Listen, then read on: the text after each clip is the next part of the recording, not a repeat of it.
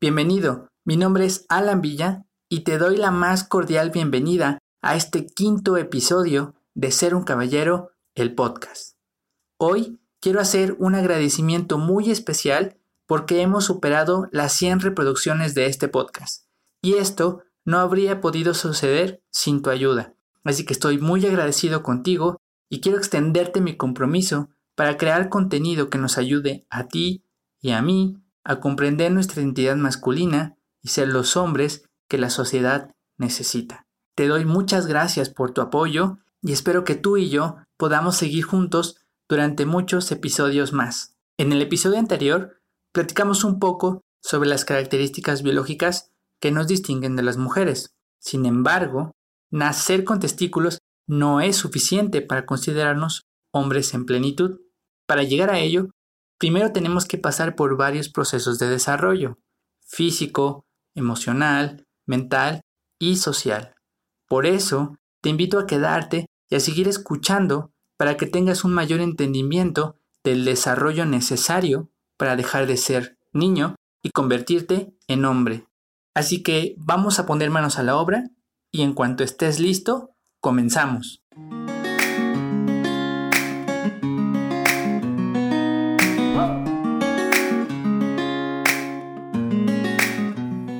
Recordando un poco el episodio anterior, comentaba que durante el desarrollo de los bebés hay una diferenciación y desarrollo de los órganos sexuales, de manera que podemos identificar a los bebés como niñas o niños. Sin embargo, aún después de todo este proceso, todavía no podemos decir que ese bebé que tiene sexo masculino es un hombre en plenitud, y esto se debe a que entendemos que su proceso de desarrollo como individuo aún no está completado. Un niño aún no tiene la capacidad de realizar movimientos complejos de coordinación, no ha desarrollado su identidad, tampoco ha completado su desarrollo físico y además un niño o niña no tiene la capacidad de reproducirse, esto es, los niños no pueden tener hijos porque sus cuerpos aún no están desarrollados para esa función. Conforme los niños crecen, van adquiriendo habilidades y se van desarrollando poco a poco. Pero para que puedan alcanzar un estado de madurez, es necesario que pasen por una etapa llamada pubertad. La pubertad es una etapa en la que los niños atraviesan una serie de cambios biológicos que permiten la transformación de un niño sexualmente inmaduro a un individuo capaz de tener conducta reproductiva normal. Estos cambios son significativos, naturales y necesarios para un adecuado desarrollo. El inicio de la pubertad depende de múltiples factores. Un estudio realizado en Estados Unidos encontró que la edad en la que inicia la pubertad en las mujeres ha ido disminuyendo desde 1940 hasta nuestros días.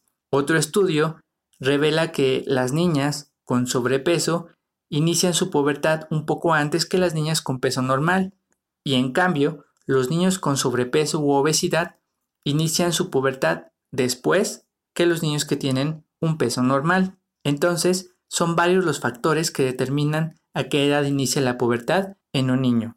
No obstante, la ciencia ha concluido que la pubertad sucede normalmente entre los 8 y los 13 años para las niñas y entre los 9 y los 14 años en los niños. Así que sí, está comprobado científicamente que los niños tardamos más en madurar. Durante esta etapa de maduración sexual suceden una serie de cambios estructurales y funcionales, pero también suceden cambios emocionales importantes debido a la alteración hormonal. En el caso de los niños, los andrógenos son las hormonas masculinizantes que producen el desarrollo de un cuerpo masculino maduro. De estas hormonas la testosterona es la más importante.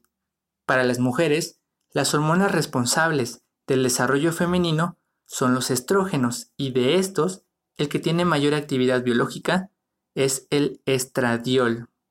Entonces, toda esta producción hormonal induce enormes cambios, los cuales reafirman las diferencias entre hombres y mujeres. Voy a comentar solo algunos de estos cambios, ya que el objetivo de este episodio no es estudiar la pubertad, sino entender el proceso de transición de niño a hombre. En las mujeres comienza el desarrollo de las mamas, ensanchamiento de las caderas, un aumento de estatura, crecimiento del vello púbico y comienza la menstruación. En los hombres se produce el crecimiento de los genitales externos, ensanchamiento del pecho y los hombros, aumento de la estatura, crecimiento de vello púbico y comienza la producción de espermatozoides. Ahora bien, los cambios son de naturaleza similar, puesto que en ambos casos hay un aumento en la estatura, un cambio de voz, desarrollo de los genitales, etc. Pero los cambios no son iguales. El pelo de la mujer es más fino, su tono de voz es más agudo, sus rasgos faciales son más finos, la textura de su piel es más suave que la del varón. En las mujeres se produce un ensanchamiento de las caderas y en los varones se ensancha el pecho y los hombros y el tejido muscular del varón es mayor. Esto entre muchas otras diferencias. Lo importante aquí es resaltar que tras la pubertad, un individuo ha alcanzado un estado de madurez biológico, con capacidad reproductiva normal. Por lo tanto, si todo el proceso de desarrollo ha sucedido de forma correcta, un varón que ha atravesado la pubertad es biológicamente maduro y podría comenzar a ser considerado como un adulto. Hasta aquí concluye el aspecto biológico de la identidad masculina. Sin embargo, para entender el concepto de ser hombre, para saber qué significa ser un hombre, es necesario considerar más dimensiones además de la biológica, pero esa será una charla para otro episodio. Ya estamos más cerca de poder dar una respuesta clara sobre nuestra identidad como hombres, y después podremos reflexionar sobre lo que significa ser un caballero y cómo podemos seguir ese camino. Por ahora esto es todo de mi parte, pero pronto regresaré con más información que nos ayude a restaurar el rol y la imagen del hombre dentro de nuestra sociedad. Recuerda que puedes dejar tus preguntas o sugerencias en cualquiera de nuestras redes y con gusto las atenderemos. Puedes encontrarnos en nuestro sitio web que es www.seruncaballero.com. En Facebook nos encuentras como Ser un Caballero Oficial México. En Instagram estoy como alan.villa70 y tenemos un perfil de Pinterest que encuentras como Ser un Caballero. Y el podcast puedes encontrarlo en Spotify, en iTunes, en YouTube y en otros reproductores como Ser un Caballero el podcast. Ten un excelente día y quédate en casa. Hasta pronto.